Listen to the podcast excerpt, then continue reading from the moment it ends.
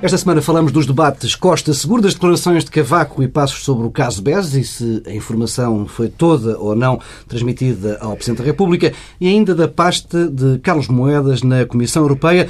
Pedro Adão Silva, Pedro Marcos Lopes, começamos pelos dois debates entre António José Seguro e António Costa. O primeiro, na TVI, foi quase todo com Seguro ao ataque.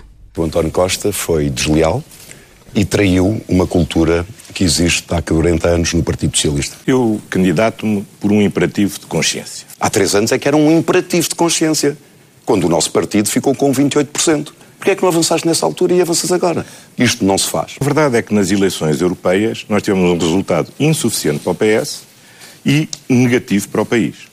E eu não me revejo na leitura triunfalista que a direção do PS fez das eleições europeias. Isso tem duas palavras: deslealdade e traição. Eu não tenho feito nesta campanha nem ataques pessoais, nem respondido aos ataques pessoais, porque considero que isso não é uma boa forma de fazer política e menos ainda entre camaradas. O segundo debate na SIC teve mais questões de substância e Costa também mais agressivo. Eu proponho a democratização da eleição das CCDRs através de, de deixar o governo nomear as CCDRs afinal já tens propostas. e passarem a ser. Está na minha moção, afinal, tu não já, a minha afinal já tens propostas. Não, não, é não, que tu tens é falado muito sem ler. É interessante. É tens interessante. falado muito de cor. Não é verdade. Com muito daquilo não que escrevem é nas agências de comunicação não é e pouco não é verdade. Com, a, com a coisa não é estruturada. Sabes, Se tivesses lido a moção, está lá. Fica-te muito mal utilizar essas expressões. Porque eu, durante três anos, liderei o nosso partido e continuo a liderá-lo. E desejo liderá-lo afirmando um projeto.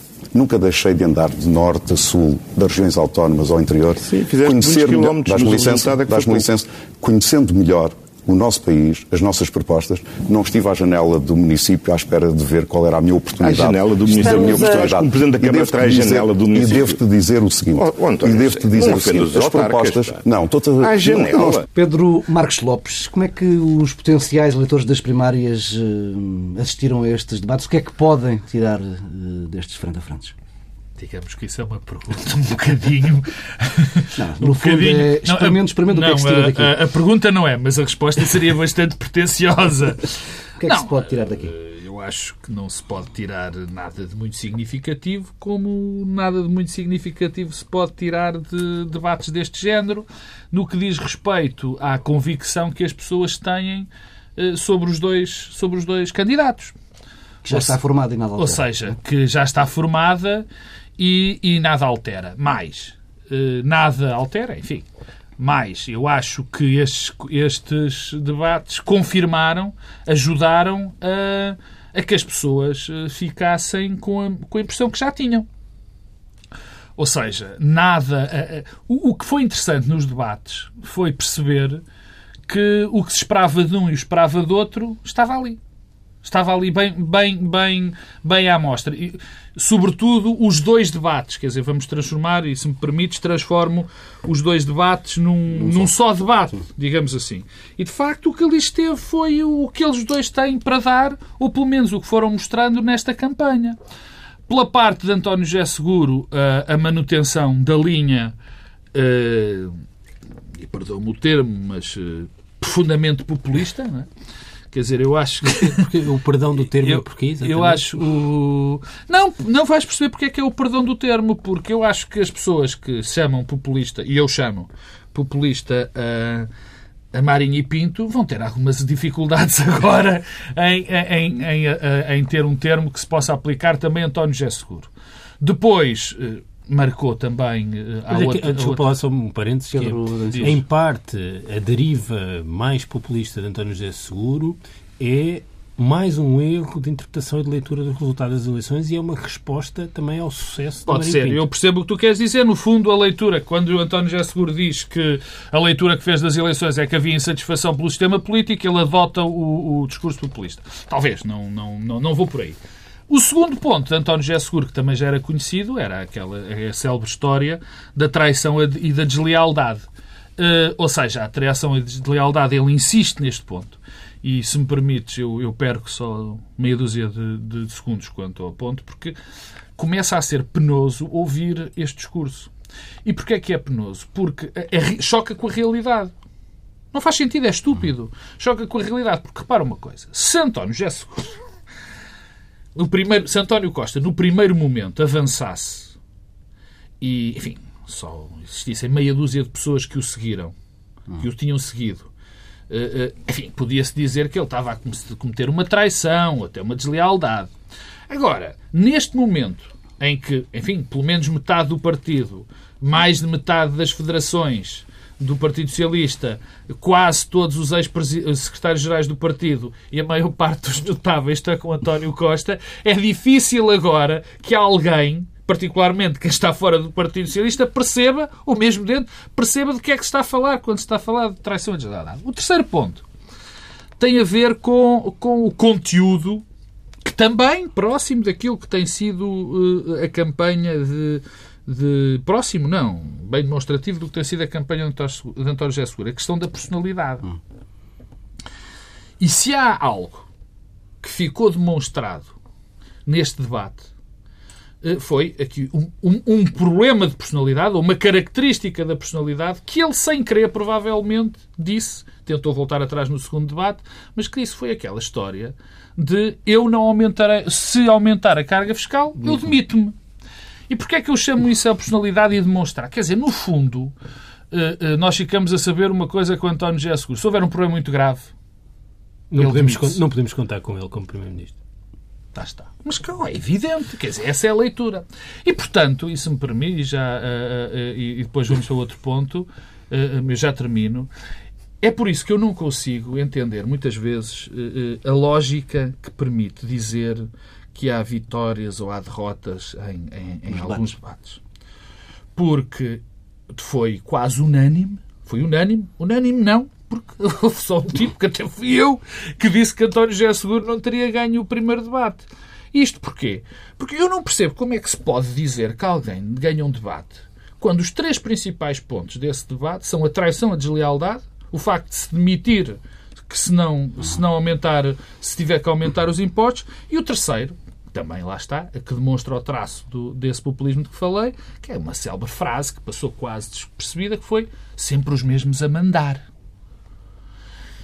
Portanto, eu não percebo como é que se vão buscar vitórias e derrotas quando isto acontece.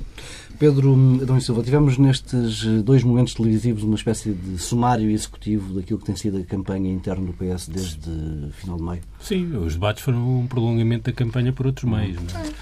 Um, Deixa-me pegar nisto de quem ganhou e quem Sim. perdeu, porque acho que é um, é um ângulo interessante, até porque é o ângulo que normalmente é oferecido e é dado em relação aos debates políticos em geral. Uh, e eu acho que esse ângulo é completamente errado e equívoco.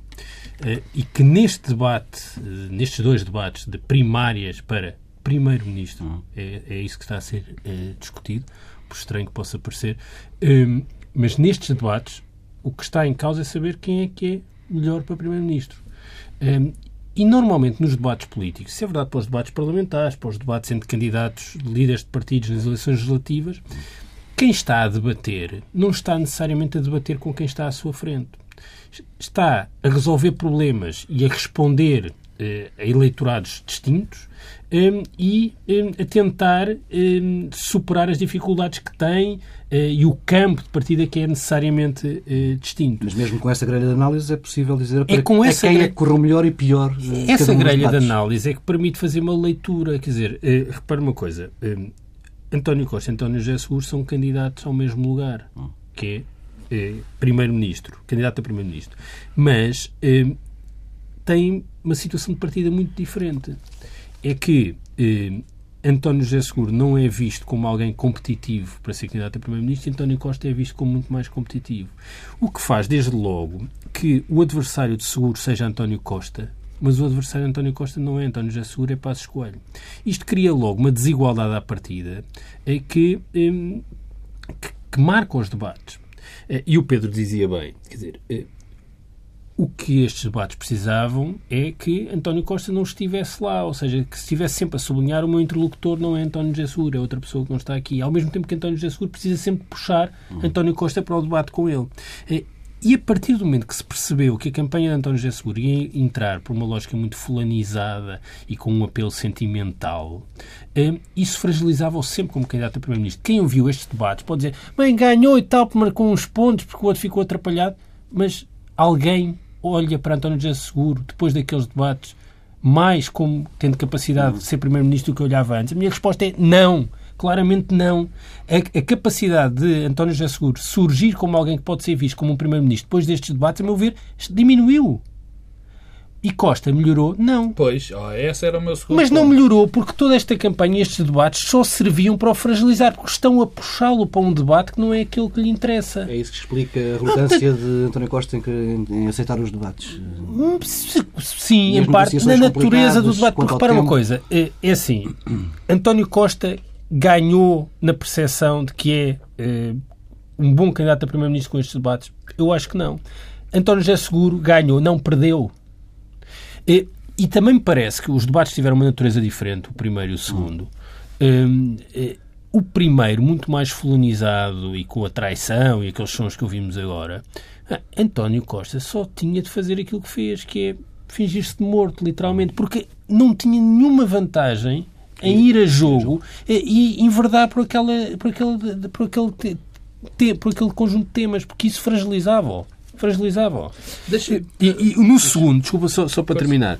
Eh, No segundo, eh, em que ainda assim, e há que dizê-lo também, quer dizer, tu és jornalista, porque eh, há uma coisa que eu também devo dizer, quer dizer, eu começo a ficar cansado dos jornalistas que organizam debates em torno de temas completamente desinteressantes e que arrastam qualquer pessoa que participa num debate para aqueles temas para depois dizerem logo a seguir que não se debateram as questões que importavam. Houve Bem, uma clara diferença não, de diferença entre o, moderação. prim- sim, o primeiro debate, quer dizer, que não teve interesse rigorosamente nenhum, quer dizer, não, é uma coisa, é não sei a quem é que pode interessar aquela organização eh, de debates. Bom, o segundo, Não és claro, mas eu quero ser. Eu acho que, de facto, a culpa... não, estou a ser muito claro. Não, pronto. não, não, mas não dizendo os nomes. Clara de Souza mostrou como é que se modera um debate. Judite Souza mostrou como é que não se modera um debate Então não há nada de novo também nisso. Eh, eh, mas o segundo, em que ainda assim as questões programáticas estiveram mais presentes, é um campo em que António Costa pode ser mais eh, firme do que no primeiro. E, portanto, eu já há umas interpretações que houve uma alteração de estratégia do primeiro para o segundo debate. Eu acho que não. É, é, quer dizer, António Costa cometeria um erro colossal se no primeiro debate tem sido firme quando estavam a dizer traíste-me, foste desleal, mas ia dizer não, não fui, tu é que foste. Não. Aliás, este, que se- se É, mas no fundo se respondeu, o, o, terceiro, Sim. o terceiro debate da próxima semana for à volta de temas de caráter e, e mais não acho que vai, não, mas- mas quer dizer, acho que não vai ser, acho que isso não vai acontecer. crees que António Costa não vai mudar a estratégia e há de continuar não, a acho que não morto, vai é ser, mas repara uma pode coisa. ser porque E o há uma jornalista coisa- que primeiro Sim. moderou os meu debate e o do Pedro Exatamente. Silva há oito anos foi João Lino Faria e nós ensinamos a não fazer isso. Não, nem o João Lino Faria precisa disso. Quer dizer, Claro. é, é, mas, mas repara uma coisa. hum, há um certo destes que tu selecionaste que também é muito interessante, porque também uma coisa que é muito negativa num debate é quando alguém é colocado a dizer uma coisa que não é aquilo que é a percepção das pessoas. Hum, e, por exemplo, António José debates, Seguro, isso- isso é- em geral, em geral, mas nos debates isso é particularmente porque há muita gente a assistir, não é? Hum, António José Segura, a questão da leitura dos resultados europeus é uma questão central, porque não há ninguém no eleitorado do Partido Socialista que ache que aquilo foi um resultado eh, histórico ou uma vitória. Ninguém acha isso. E quando os líderes entram em desintonia com aquilo que é a percepção das pessoas, aí é que há um problema. E, e António José Seguro tem um problema de sintonia desde o início.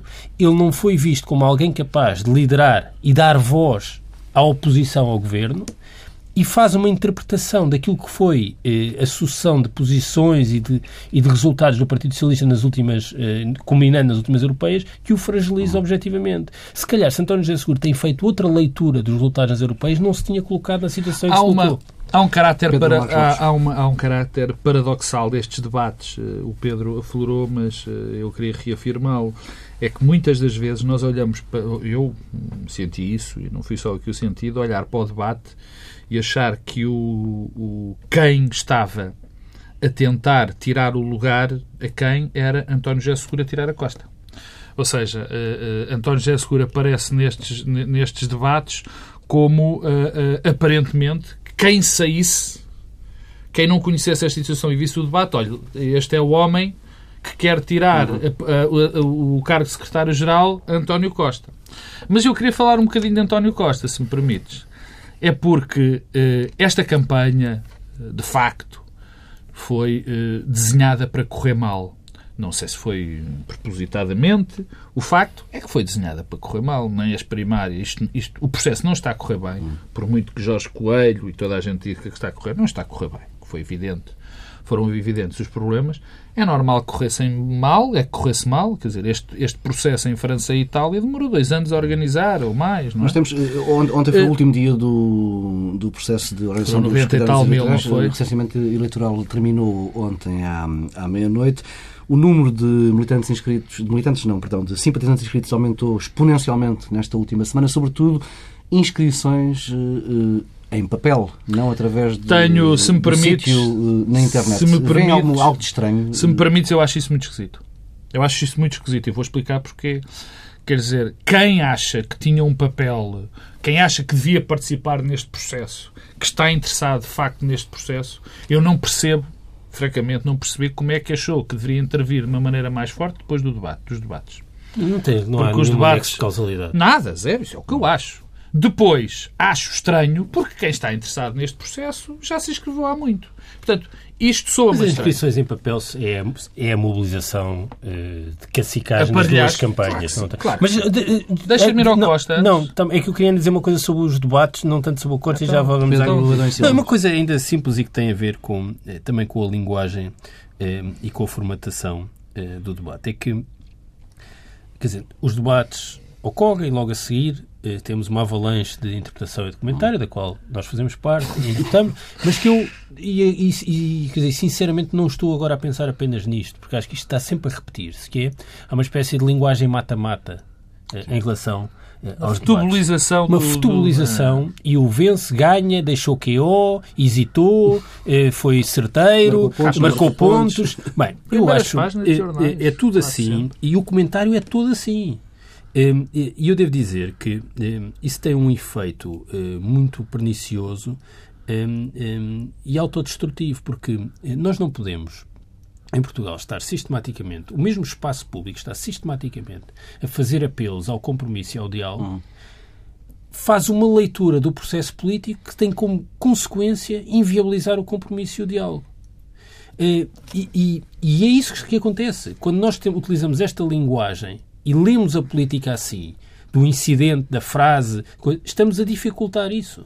Como se fosse possível eh, gerar di- compromissos e, e potenciar o diálogo quando todo o debate é organizado de outra forma. E, portanto, Pedro, mas os categorias- debates não, não fogem a isso porque são organizados dessa maneira, mas eu acho que não há muita outra, numa maneira Não, muito não, os diferente de debates É a organizar. leitura dos debates, porque a pergunta, quem é que ganhou? Não, porque Quer dizer, quem Porque ganhou o quê? Mas o quê? Porque se Eh, eh, Eu depois destes debates... já viste candidatos a responderem e dizer eu acho que ganhei o debate e Claro, o outro também. claro, mas, exatamente, mas o que é isso do ganhar? Eu não sei o que é o ganhar, porque eh, eu quero saber, eh, a menos que eh, o objetivo, por exemplo, de António José Seguro, seja eh, perder por poucos eh, e eh, deixar o PS numa eh, situação eh, muito difícil de ultrapassar, espero que não seja esse o objetivo, não vejo como é que pode ter ganho quando diz eu demito-me à primeira dificuldade é que eh, eh, ou tem um registro emocional em que está sempre... eh, Aliás- ninguém, e que diz, eu, o- o- é um líder que diz que se anulou, dizer, ninguém pode eh, ver isto e, e achar que está ali um candidato a primeiro-ministro. O que, aliás, isso- isso fica-te consolida. Isso fica-te mal, não é? Isso fica-te mal. Aliás, isso- E, isso- portanto, eu não sei, ganhou o quê? Não, Nesta não grelha de análise, que é uma grelha de análise que, que também eu prefiro, eh, com esta grelha de análise eu, paradoxo, também ao contrário do que, do que eh, quase unanimidade das pessoas eh, que analisaram pensa, acho que nesse aspecto António José Seguro teve melhor, salvo aqueles lapsos que de facto que demonstram muito daquilo que António, de António José Seguro é, porque de facto não se pode dizer ao candidato do seu próprio partido que por acaso é o presidente da Câmara da principal cidade do país, que ele passa o dia à janela. Quer dizer, é- é- é- eu não sei como é que isso cairá no eleitorado do PSD, quer dizer, do PS. Eu acho que, pelo menos, é algo que não foi muito feliz. Mas nessa perspectiva, nesta grelha de análise do Pedro, eu queria falar de António Costa. Não me aceleres, eh, Paulo Tavares. minutos. Nesta grelha de análise, António José Seguro, no segundo, conseguiu dizer coisas que finalmente o fizeram O parecer segundo debate foi melhor, Claro, foi melhor que o primeiro. fizeram-no parecer um os dois. verdadeiro candidato. Porque António José Seguro, no segundo, de facto, disse coisas. Disse coisas e disse coisas interessantes. Pôs, depois finalmente consegui dizer duas ou três uh, uh, uh, propostas sobre política, mostrou claramente, claro, de vez em quando cai, é por isso que, hum. que aquilo, não, aquilo está muito a pés, de facto, é muito com, com pés de barro, a questão da industrialização, quer dizer, ninguém olha para aqui, aquilo é um disparate sem nome, que também foi atrás António Costa, atenção, quer dizer, o que é que é dizer que um país que se tem que apostar na reindustrialização não é rigorosamente nada? Porque eu posso industrializar isto com, sei lá, perucas eh, pantufas. ou pantufas, quer dizer, não quer dizer nada. Com impressoras 3D. impressoras 3D. É quer mais dizer, moderno. Isto, isto não quer dizer rigorosamente nada, dizer que se tem um plano de reindustrialização. E nem em relação a Costa.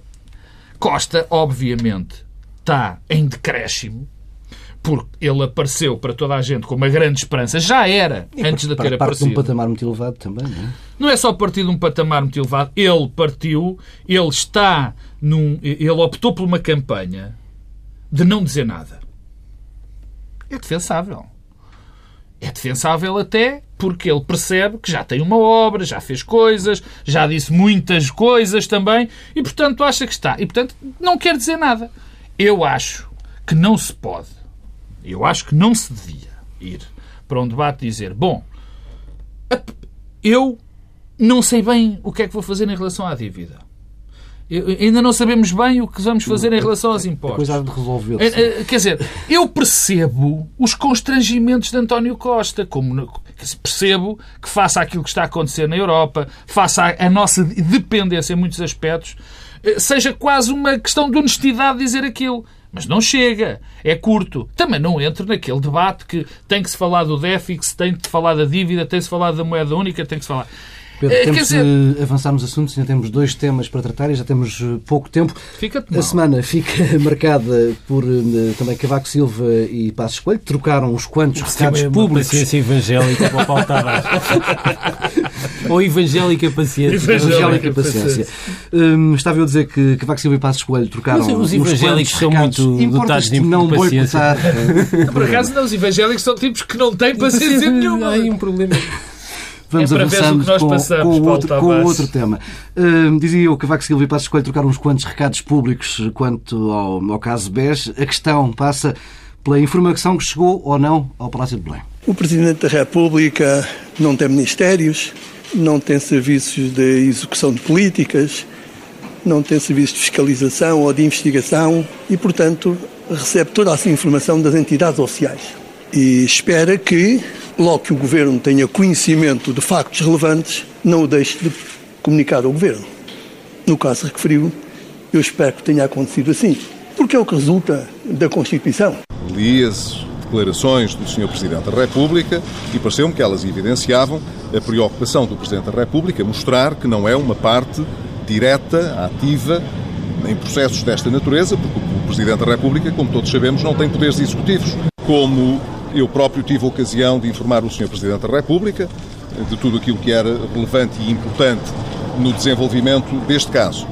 E, eh, dado que, pelo menos uma vez a meu pedido, o próprio Governador do Banco de Portugal teve a ocasião de informar o Sr. Presidente da República sobre esta matéria, tenho a certeza que o Sr. Presidente da República teve plena ocasião para colocar todas as questões que entendia eh, pertinentes eh, para aclarar o que fosse necessário sobre estas matérias e que nenhuma informação relevante foi ocultada, evidentemente, ao Sr. Presidente da República.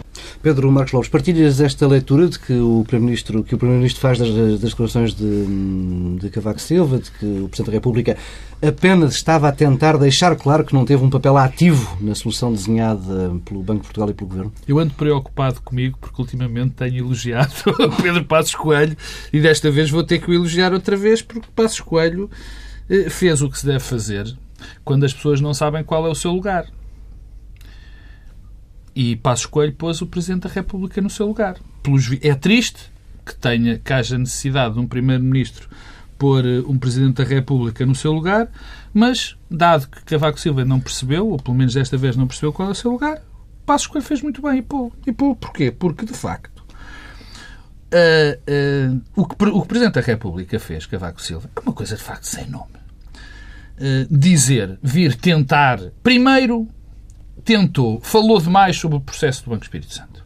E não devia ter falado. porque não está, segundo as suas, não, não, não consta nas suas atribuições falar de assuntos deste tipo. Em segundo lugar, deu informações que evidentemente condicionaram a atuação das pessoas. Isto é evidente. Depois, deixa-me só um pormenor. Disse isto na Coreia. Cavaco Silva foi na Coreia. O homem que tem sempre um problema com as instituições foi dizer isto na Coreia. O homem que está sempre a dizer que não se pode falar de política uh, uh, interna no estrangeiro. Não achou melhor sítio do que a Coreia, de repente, Em bom rigor, do Sul. todos dizem isso quando não lhes dá Está bem. dizer, E depois eh, fez, eh, eh, foi obrigado, quer dizer, a ter de ouvir uma coisa terrível, que é dizer Passos Coelho que lhe deu as informações que achava que lhe devia ter dado. E que se não soube mais foi porque não perguntou. Isso não soube mais foi porque não perguntou. Portanto, é, eu acabo como comecei. Perdeu uma boa oportunidade, o Presidente está calado e Passos Coelho fez quase um papel pedagógico de ensinar ao Presidente da República como é que se deve atuar nestas circunstâncias. Pedro Adão e Silva, estamos ainda no início de um caso que tem aqui muito potencial para deixar muito boa gente preocupada. Eu diria que ainda a procissão vai no adro e já está. Já não saiu da igreja, já, ainda não saiu da igreja, já está tudo a sacudir a água de capote. Claro. Eh, eh, eu acho que isto faz antever o pior. Acho que faz antever o pior.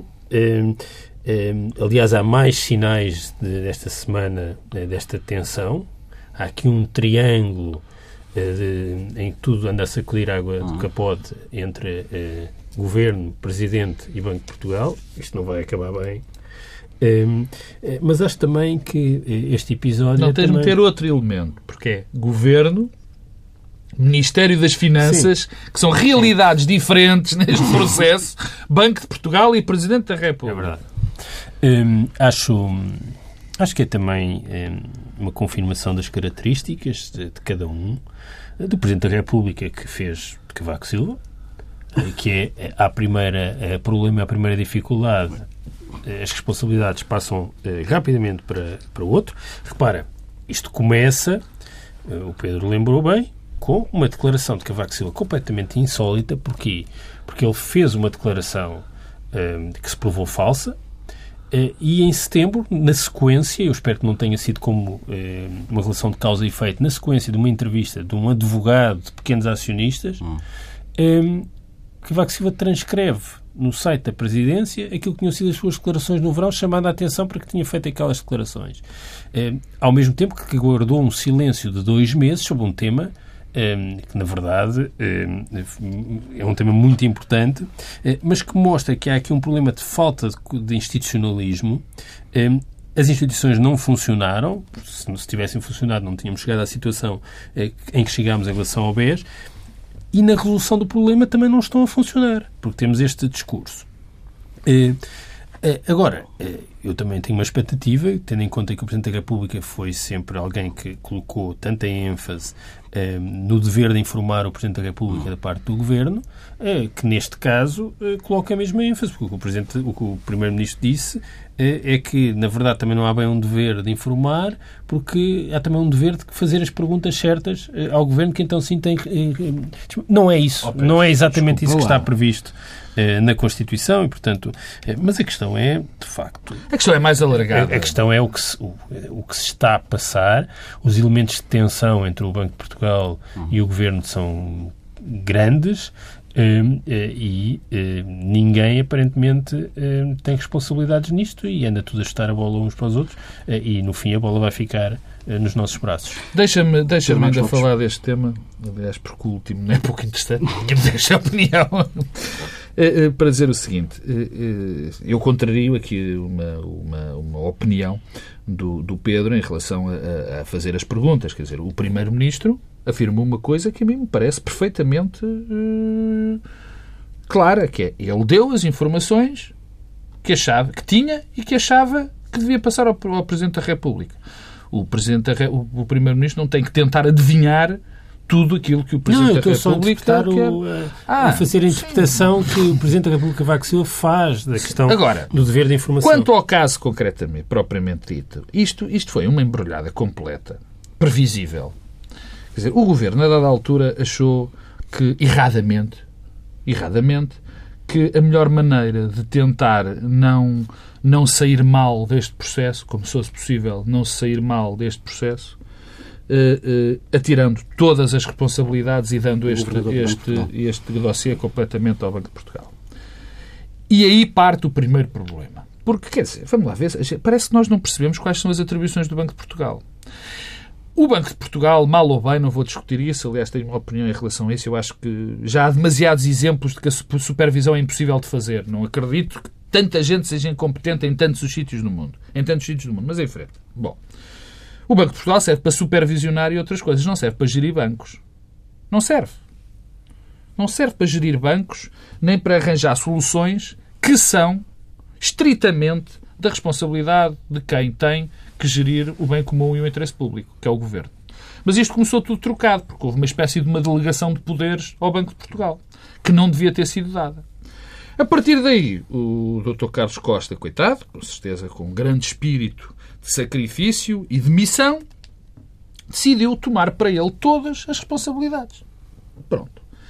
Ora bem, como e é... vangloriar-se da solução. ok? É, que- é que a questão é que há aí dois problemas em relação a Carlos Costa. Tu tens absoluta razão, porque a complexidade e a opacidade eh, do sistema bancário e financeiro torna eh, o exercício de supervisão. Já foram demasiados casos, Pedro. Eh, A questão é essa. Ou mesmo impossível. A super- quer dizer, a supervisão e a, e a regulação estão sempre um passo atrás e a fraude um passo à frente.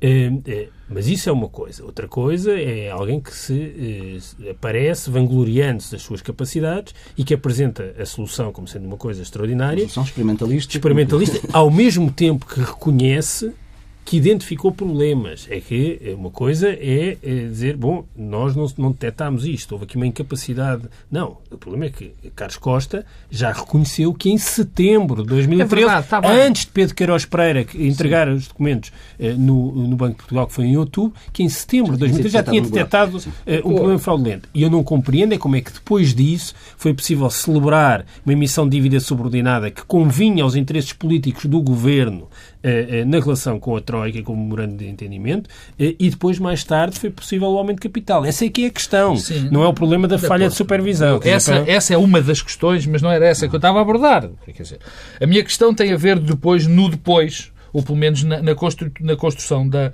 da solução e na, na prossecução da, da, da, da solução, digamos também, bem entendido. Bom, e aqui eh, eh, deram-se responsabilidades ao Banco de Portugal inteira de uma maneira eh, que eu já disse, não vou repetir, que sem sentido, porque não é da atribuição do Banco de Portugal estar a fazer isto.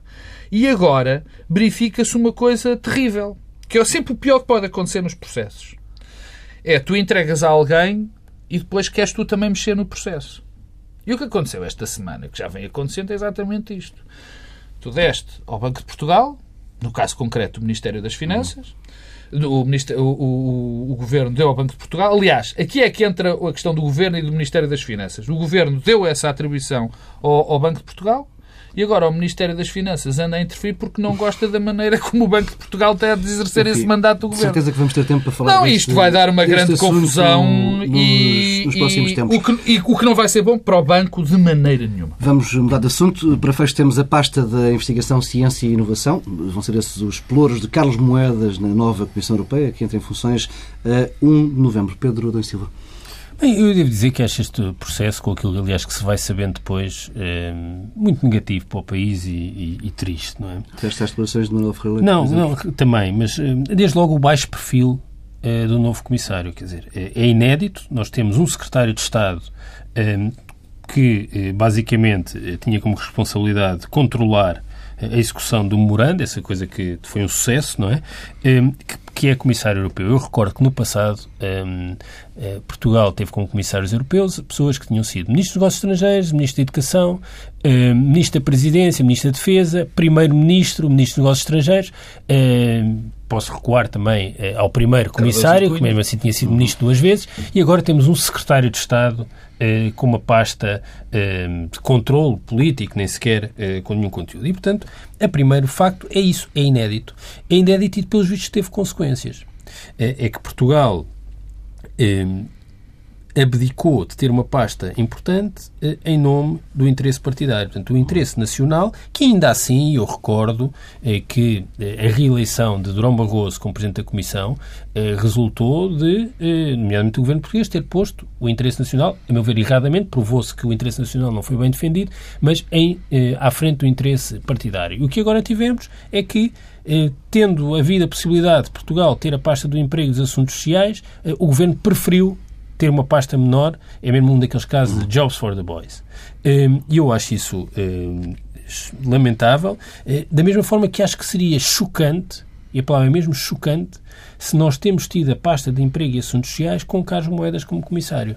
Porque eh, um governo eh, que eh, assentou a sua eh, eh, estratégia nos últimos anos numa lógica de empobrecimento e de desmantelamento do Estado Social não poderia ter essa pasta ao nível europeu. Da mesma forma que é insólito que um governo que teve a política científica de investimento na ciência, que teve este governo com o ministro Crato, tenha agora como responsável ao nível europeu de uma pasta que ainda para mais tem recursos próprios do orçamento comunitário significativos como esta, eh, alguém. Mas convém recordar que na orgânica da Comissão aquilo está lá em baixo. Até podia ser eh, o comissário eh, da pasta do comissário mais importante do mundo. E estava a mesma, no fundo, da, da orgânica. Pedro Marcos Lopes. Primeiro ponto. Ficou claro, ficou absolutamente claro que Carlos Moedas vai para comissário não pelas suas qualidades, mas, ou, enfim, e eu não estou a dizer que ele não as tem, tem com certeza muitas qualidades, mas vai para comissário porque foi um prémio que lhe foi dado pelo Primeiro-Ministro. Ora bem, Isto e é, esta, tem saído a lotaria esta, há várias.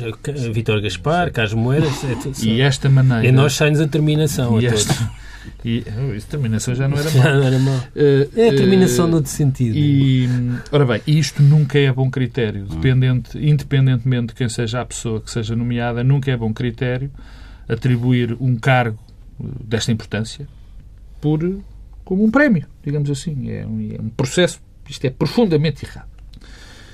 Uh, o cargo que foi dado é, é importante, é muito importante. É um orçamento que representa quase 7% do orçamento comunitário, uhum. são 80 mil milhões de euros.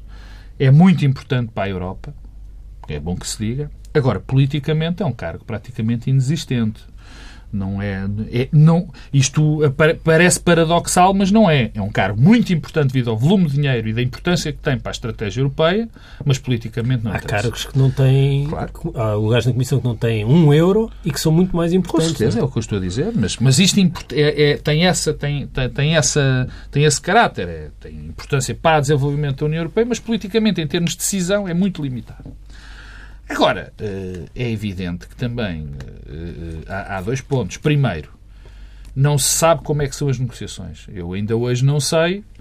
A Dr. Manuel Ferreira Leite disse uma coisa, mas enfim, se ela diz é porque deve ter boas informações e porque que é verdade. do emprego eh, e da sua social. Quer dizer, o que nós sabemos... Silva Peneda disse que o Dr. Manuel Ferreira estava muito bem informado. que não era para Portugal, era para Silva Peneda. não estou a dizer que não. O que eu digo é, primeiro, eu não sei, porque não nos foi comunicado se quando essas negociações são feitas nós já temos indicações de pessoas, e os outros países também, para as pastas, ou se Juncker diz, olha, se você me der esta pessoa, eu ponho nesta pasta.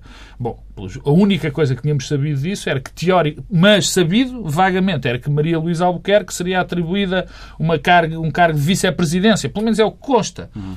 Bom, mas eu também, francamente, e isso está fechado, por outro lado, também sei que Juncker só depois é que dá os cargos. Portanto, isto vem tudo a ver com as negociações. É evidente que nós, pondo uma pessoa de baixo perfil, eh, e eu não quero nem pouco mais ou menos apolcar as qualidades de Carlos, de, de, de, de Carlos Moedas, mas o facto Sim, é uma coisa Carlos não tem a ver com não outra. Tem uma coisa, não, pessoas claro qualificadas têm baixo perfil mas político. o baixo perfil político, e quer dizer, também é, há que dizer com frontalidade, mesmo para este cargo, há muita gente neste país, felizmente não há muita gente, mas há pelo menos duas ou três pessoas que tinham as características, até do próprio Partido Social Democrata, para este cargo. E isso não aconteceu. Maria da Graça Gravalho, por exemplo. Como é evidente.